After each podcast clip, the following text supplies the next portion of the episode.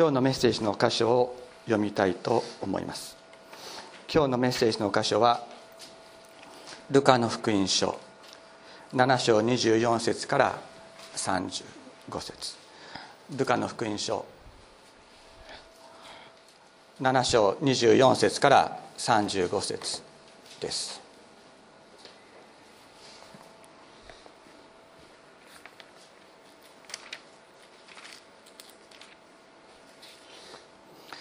ルカの福音書7章24節。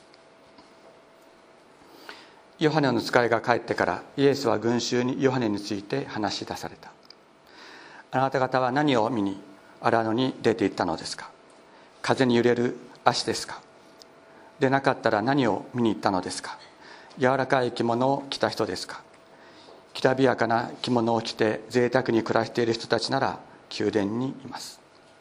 でなかったら何を見に行ったのですか？預言者ですか？その通り。だが私が言いましょう。預言者よりも優れたものをです。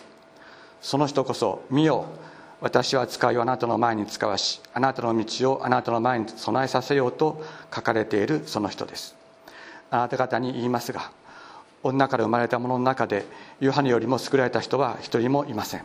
しかし神の国で一番小さいものでも彼より優れています。ヨハネの教えを聞いた全ての民は自然に立ちさえヨハネのバプテスマを受けて神の正しいことを認めたのです。これに反してパリサイ人立法の専門家たちは彼ら彼からバプテスマを受けないで神の自分たちに対する御心を拒みました。ではこの時代の人々は何に例えたらよいでしょう？何に似ているでしょう？市場に座って互いに呼びかけながらこう言っている子供たちに似ています。笛を吹いてやっても君たちは踊らなかった。弔いの歌を歌ってやっても泣かなかった。というわけでというわけはバプテスマのヨハネが来てパンも食べずブドウ酒も飲まずにいるとあれは悪霊に疲れて疲れているとあなた方は言うし人の子が来て食べもし飲みもするとあれみよ食いしん坊の大酒飲み。酒税人や罪人の仲間だというのです。だが知恵の正しいことはその全ての子供たちが証明します。ずっとルカの福音書を学び続けてきています。前回ですねあの私たちはバプテスマのヨハネから使いが2人イエス様のところに使わされたところについて学びました。人類最大の人物と言われたイエス様に評価された。ヨハネから使わされた2人の弟子がイエス様のところにやってきてそこでもう2人にしかわからないような全問答のようなそういうあの、えー、応答をですねイエス様との間でヨハネはする。そして、まあ、それを聞いていた人々は、まあ、それはどういう意味なのかということはおそらく分からなかったであろうと、まあ、思われるわけです。そこでイエス様はそのヨハネとはどういう人物だったのかということをお語りになる。しかしヨハネがどういう人物であったのかということは取りも直さずイエス様ご自身はどういう方であったのかということのご自ご自身についての存在ご自身の存在の主張でもあるのです。でそのことを私たちはね今日本当にこう見ていきたいと思います。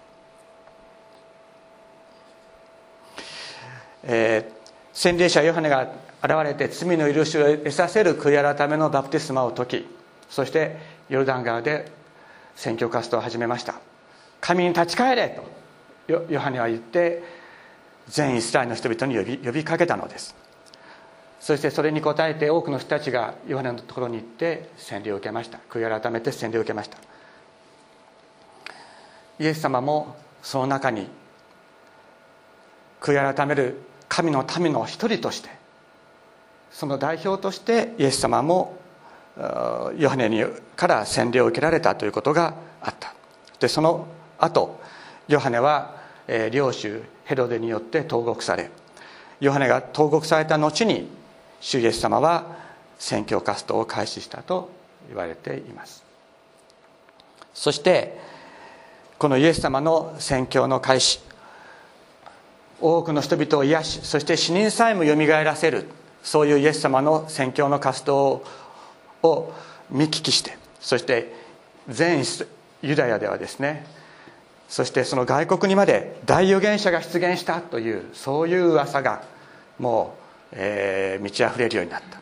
それを聞いてバプテスマのヨハネがイエス様のところにこう使いを使わしたわけです。来たるべき方はあなたですか？それとも私たちは他の方を待つべきですか？これはまあよくですねヨハネは、えー、イエス様のことが分からなくなったんだというふうに言われているけれども実はそうじゃないというそういう説もあります。そうではなくあなたこそ来たるべきお方。私たちはあなたの他に待つべき方を持ちませんというそういう反語的なね習字疑問的な反語的な言葉によってイエスヨハネはイエス様にその希望を託した。それがイエスヨハネの最後のイエス様に対する言葉であった、まあ、そのように解釈する聖書学者もいます。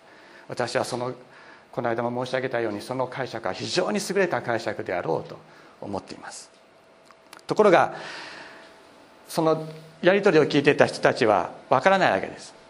何のことか分からない。そこでイエス様はそのやり取りを聞いていた人たちにこう語り語られる。それが今日のとこです、まあ、このやり取りの後ヨハネはヘロデによって首を切られそしてイエス様も十字架の道を歩かれそして死を打ち滅ぼして復活なさるわけです。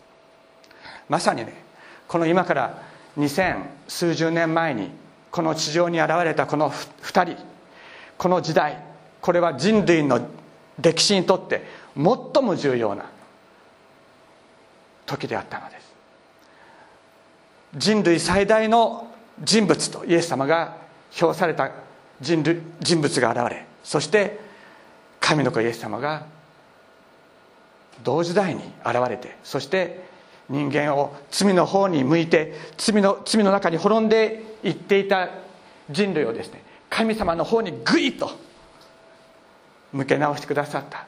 それがこの時代にこの二千数十年前にやってきた。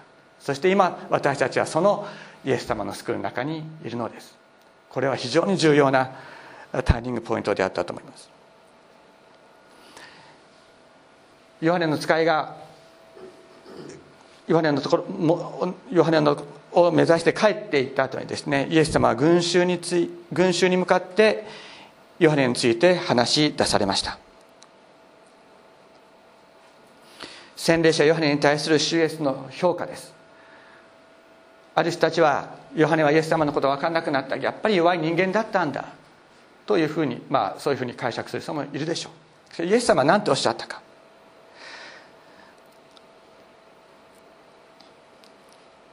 えー、先ほども今ちょっと、あのー、先ほど言いましたけどもヨハネに対する主イエス様の評価というのは主イエス様ご自身の実像についての主張であるわけ。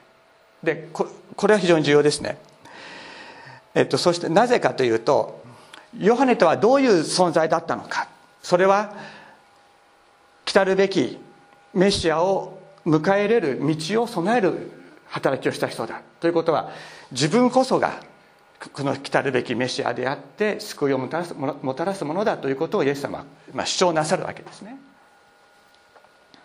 でそれはどういうことかというとそのバプテスマンのヨハネとイエス様を受け入れなかった群衆への裁きも与えられるのだということを同時に告げ知らせるものであった。ここでねイエスは群衆にヨハネについて話し出されたって書いてあるでしょ。この群衆って言葉はギリシャ語でオイコスっていうんですがよく似た言葉聖書で訳されている言葉に民衆という言葉がある。群衆と民衆っていうのは何か似たように感じるので私はちょっともうちょっとしっかり訳し分けた方がいいと思いますけれども民衆と訳されている言葉はこれはラオス。神の民という意味で明確な意味があります。でそれに対して群衆というのはそのラオスに対する群衆オイコス。神の民でない者たちというそういうような意味で使われているんです。この両者は非常に重要なんです。両者の違い。これを理解することは大切です。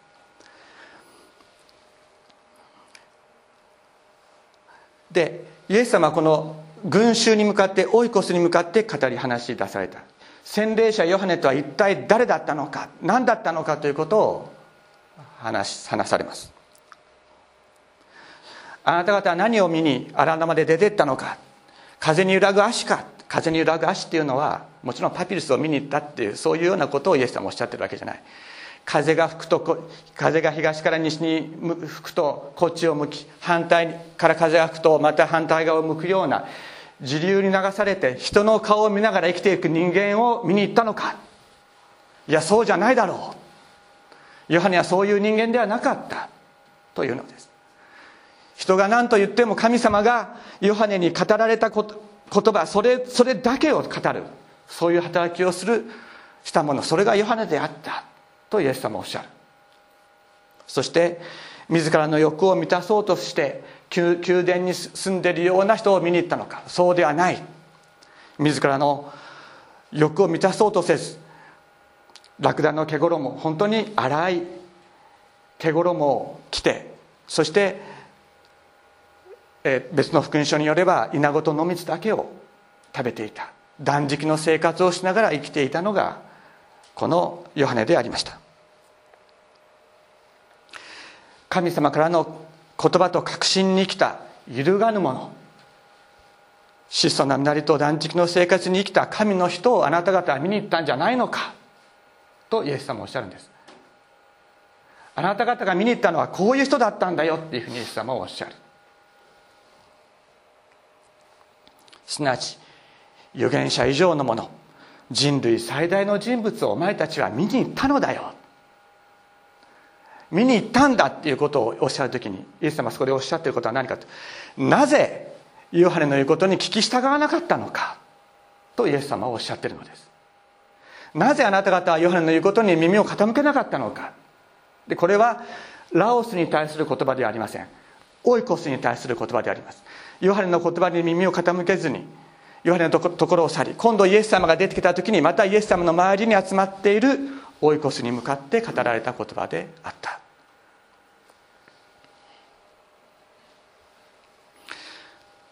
この人こそ見よ私は使いをあなたの前に使わしあなたの道をあなたの前に備えさせようと書かれているその人だ。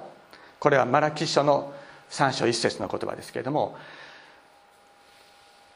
メシアがやってくるキリストがやってくる世の救い主がやってくる時にその直前に現れてそしてメシアが通る道を備えさせる。そういう働きをする人。これこそヨハネであった。とイエス様はおっしゃるのです。皆さん道っていう道道を備えさせるって言いますけども道には必ず出発点と到着点がありますね。もし皆さんの周りにですね出発点も到着点もない道があったらそれはあの死を道路を計画している人の失敗です。もう桜市にはですね実はそういうのがいくつかある。途中もうとあの到着地まで行かずにですね途中で切れちゃってる道がいくつもあるんですね。それはあの都市計画の失敗です。道というのは本来出発点があり到着点がある。では神様がヨハネに備えさせた道というのはどこが出発点でどこが到着点だったんでしょうか。どこが出発点でしょうか。到着点はどこでしょうか。それは出発点は神様の身元であります。そして到着点は人一人一人一人一人の実存であります。神様から私たち一人一人の実存に向かって道を作る。これがヨハネの仕事であった。すなわちそこがそその道を主イエス様が通られるというのです。なぜ道を備えなければならないかというとそこに罪があって道を塞いでいるからです。ヨハネはそういう道を塞いでいる罪を取り除くどかす働き。罪が許されるための悔い改めのバプテスマを解くことによって人々が自分の罪の道ではなくて神様の道を歩むように導く。それがヨハネの働きであったのです。その時に彼は言いました。神に立ち返れと、まあ、悔い改めなさいという言葉はですねヘブライ語では帰るという言葉です。神に帰れ。これは、えー、旧約の預言者たちが皆神様から離れていったイスラエルに向かって語った言葉と同じです。神に帰れ。神に立ち返れ。罪の生活をやめて罪を捨てて神に帰れとヨハネは叫んだのです。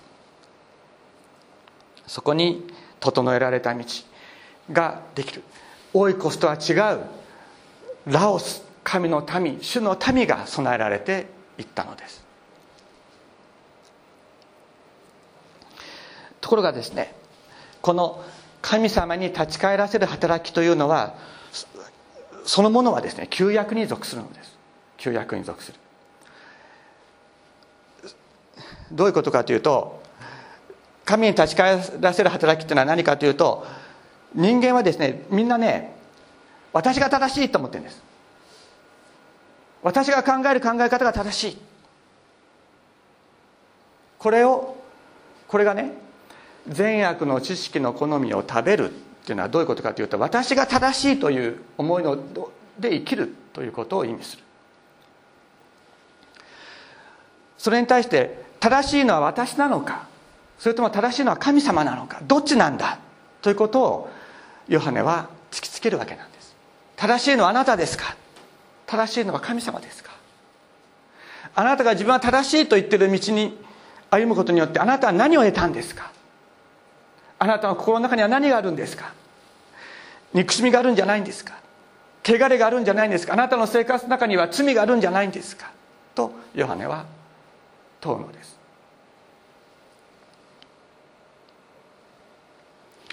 自分が正しいという思いは自分にこだわります。自分自分という思いの中から私たちは逃げられなくなる。ここに罪の苦しみ自分が正しいという思いの牢屋があるのです。ところが神が正しい。いや私は今まで自分が正しいと思って生きてきた。自分の考え方が正しいと思っていたけどそれは間違っていた。正しいのはあなたですと神様に向かって言う時に私たちは自分という基準を捨てることができます。そしてそのこと自体が神様の御心を受け入れる神様の御心を本当に自分のものとして生きていく。そういう生き方になっていく。ところが自分に固執する思いは神様の御心を拒むということになるのです。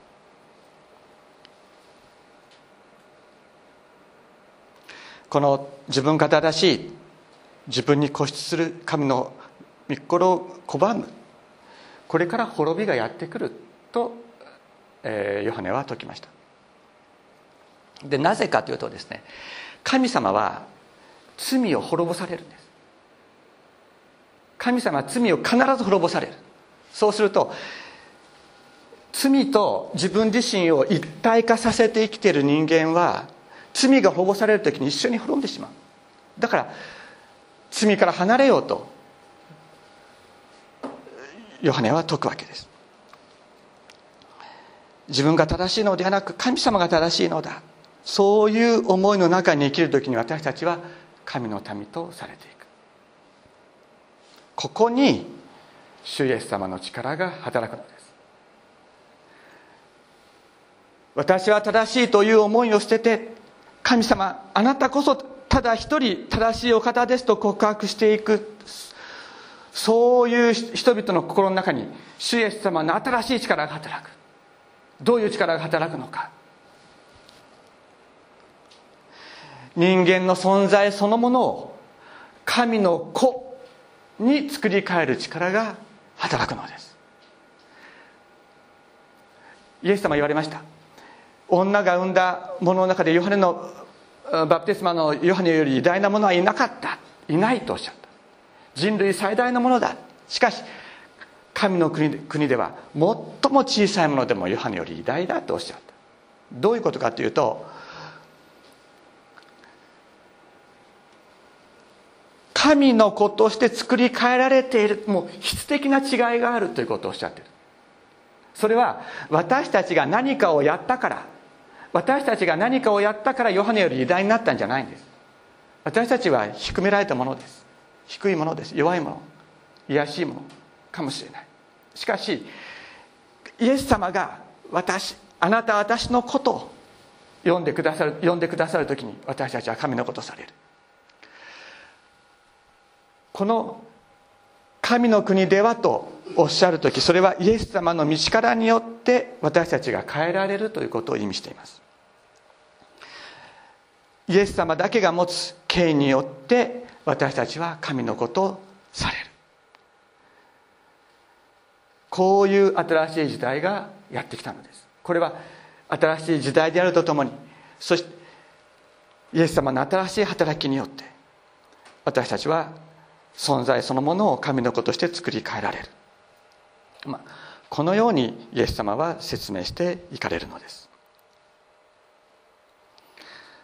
ところがイエス様はねここで人々におお責めになる。あなた方は何を見に荒野に行ったのか。何を見に荒野に行ったのか。皆さん今日何しにここに来られましたか。やっぱりイエス様は問うておられるかもしれない。今日あなた方は何をしにここに来たのか。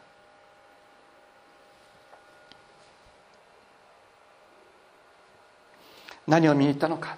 預言者を見に行った。そうだ。とおっしゃる。なぜ行ったのか。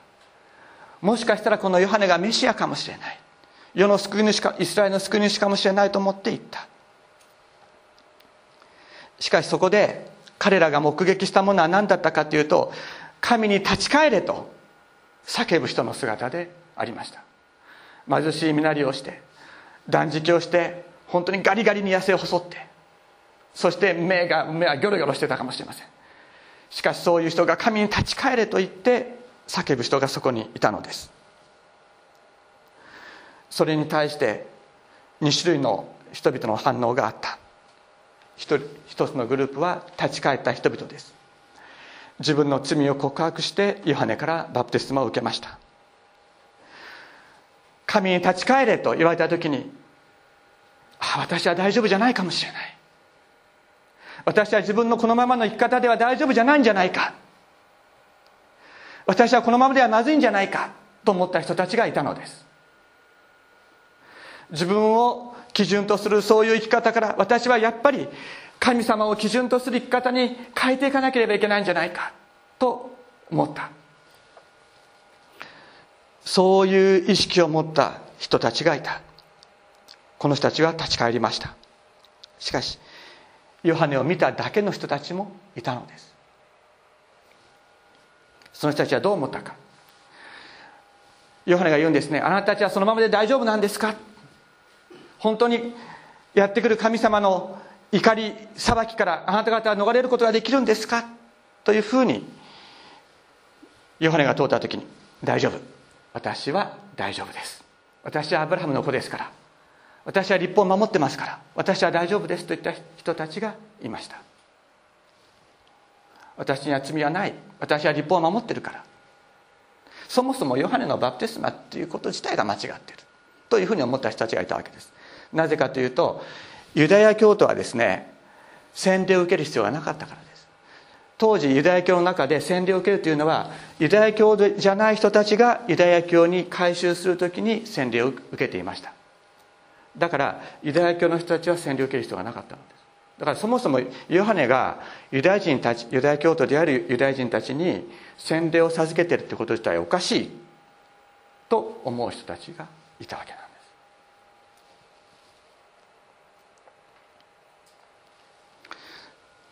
す。イエス様は続けて言われます。ヨハネの教えを聞いた全ての民は主税に立ちさえヨハネのバプテスマを受けて神の正しいことを認めた。皆さんここで「民」という言葉が出てきました。これはどの言葉でしょうか？これはラオスです。これはラオスです。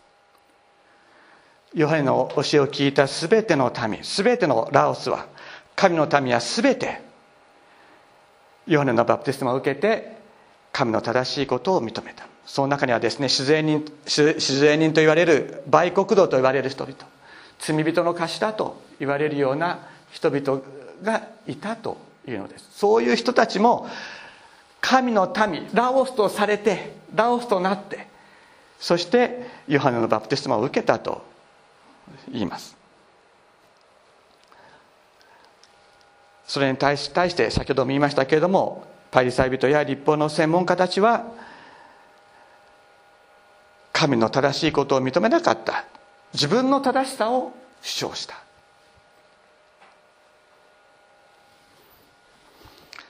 でそれについてねそのパリサイ人や立法の専門家たちのことについてイエス様はどういうふうに例えられたかというと市場に座って互いに呼びかけながらこう言ってる子供たちに言っています。笛を吹いて吹いてやっても君たちは踊らなかった。弔いの歌を歌ってやっても聞かなかった。これですねあのわらべ歌だというふうに言われています。あの私は高校生ぐらいの時なのでもうもう何十年も昔ですけどもあの山口さんちの勉君っていう歌が流行ったことがあってあのニヤッとする方は知ってらっしゃる方だと思いますけれども えっとどんな歌でしたでしょうかねあのいろいろ誘ってもあの誘いに乗ってこないっていうそういう歌だったと思います。でねこれね同じような歌だったらみたいなんですよ。で結婚式ごっこしようってね「やだよ」っていうわけなんです。じゃあ結婚式ごっこしないんだったらじゃあお葬式ごっこしようってね「やだよ」っていうそういうような歌が、まあ、子供たちの中でこう歌われてたらしい。でイエス様はそれをあの引用なさったということであるわけ。つまり結婚式ごっこして笛を吹いて歌って踊りましょう。またお葬式ごっこをしてあの弔いの歌を歌いましょう、まあ、そういうようなことです。イエス様のいやここで何を主張していらっしゃるのか。喜びの歌結婚式の喜びの歌う歌を歌う神様の招きというものがある。また悲しみの歌を歌う神様の招き。弔いの歌を歌う神様の招きというものがある。この弔いの歌を歌う働きというのはそれはヨハネの働きであったわけです。もう一方で結婚式の喜びの歌を歌う働きというのはそれは主イエス様の働き。ヨハネはイスラエルの罪を悔いて嘆き食べることも楽しむこともできないほど嘆き苦しんだのです。なぜかというと彼は罪が滅ぼされることを知ってたからです。先ほども言いましたように。救い主神様がやってこられる時に罪が滅ぼされるということを彼は知っていました。そして罪と一体となって生きている人たちも同じように滅ぼされてしまう。だから彼は嘆き苦しんだのです。滅ぼされないようにと言って神様に立ち返れと彼は本当に泣きながら訴えたのです。滅んでいく者たちの弔いの歌を彼は歌いました。それが神様がヨハネに与えられた宣教の働きであったのです。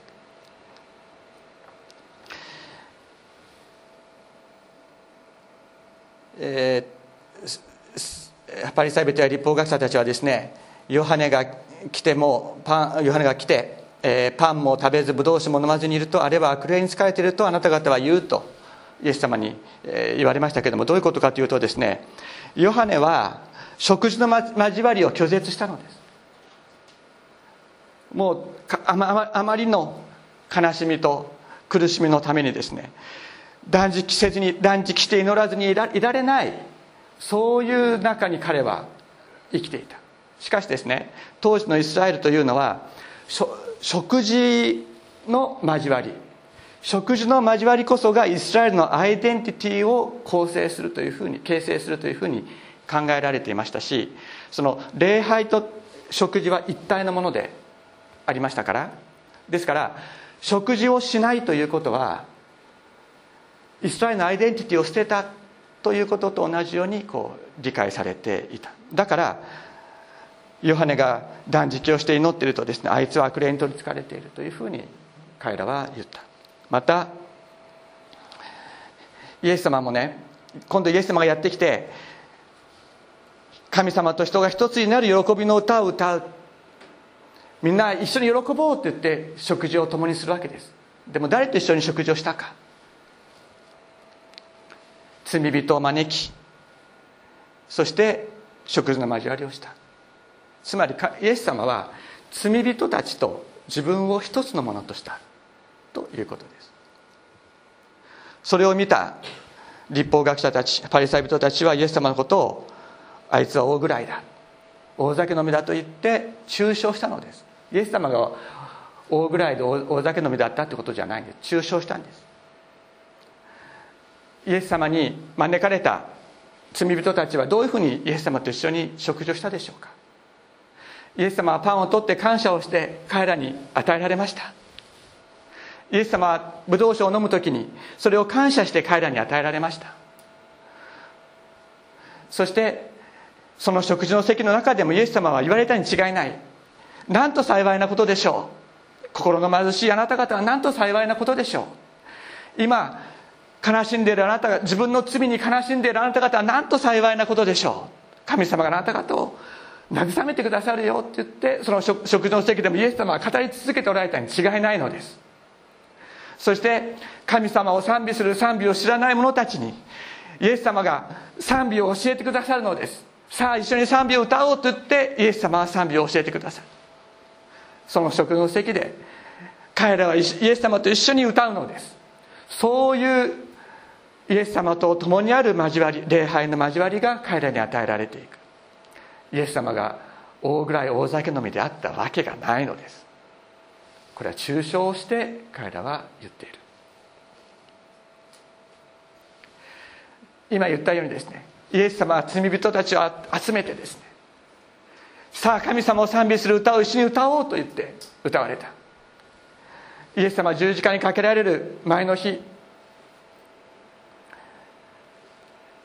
最後の晩餐が終わってゲッサマニに行く時にですね弟子たちと一緒に賛美を歌ったと聖書の中に書いてあります。イエス様は弟子たちと共にまた罪人たちと一緒に歌ったのです。賛美を歌った。イエス様が賛美を教えてくださったのです。神様が歌っておられる。私たちもその神様の声にですね私たちの声を合わせたいのです。それがたとえヨハネに与えられたような悲しみの歌弔いの歌であったとしても神様と共に歌い始める時にそこに主イエス様がやってこられる。そして命の世界が開かれていくのです。主イエス様と共に私たちも喜びの歌を歌いましょう。喜びの歌を歌おう。イエス様の命が私たちの命となりイエス様の喜びが私たちの喜びとなっていく。私たちは神の子とされていくのです。画家に旧約聖書の画家にですねこういう聖書の箇所があります。この箇所は私が本当に好きな箇所の一つですけれどもこう書いてある。ほら冬は過ぎ去り大雨も通り過ぎていった。地には花が咲き乱れ歌の季節がやってきた。山鳩の声が私たちの国に聞こえる。イチジクの木は実をならせブドウの木は花をつけて香りを放つ。我が愛する者美しい人よさあ立って出ておいでと神様が私たち一人一人を呼んでくださっている。歌の季節がやってきたという時に神様が私たちを招いてさあ一緒に歌おうと言ってくださっているのです。歌っておられる神様の歌声に私たちも声を合わせて歌いたい。さあ美しい人愛する者よ出てこいという時に誰に向かって語っておられるんでしょうか？それは私たち罪人一人一人です。美しくもない罪に聞かれた私たち一人一人に向かってさあ美しい人愛する者よ出てきなさい。一緒に歌おうと言ってくださるイエス様がいる。私たちも共に歌いたいと思います。今日一番最初に歌ったサビですね。あのこういうところがありますね。常世の光照り輝く。三倉にいます。君を君を仰がん。雨よりもるる勝ち歌にぞ。父なる我らも声を合わせんと歌いました。天から聞こえてくる天使たちの声。歌声。それは神様も共にイエス様も共に歌っておられる歌ですね。その声を聞きながら私たちもイエス様と一つになって勝利の歌を歌いたい。この歌もう一度一緒に歌いましょう。イエス様が私たちをに先駆けて勝利の歌を歌ってくださっている。その歌声に私たちが私たちの心を合わせる時にイエス様の命がイエス様の実存がイエス様の喜びが私たちの中に本当に満ち溢れるのです。それは私たちは本当に体験しながら生きていきたいと。心から願っています。共に歌いましょう。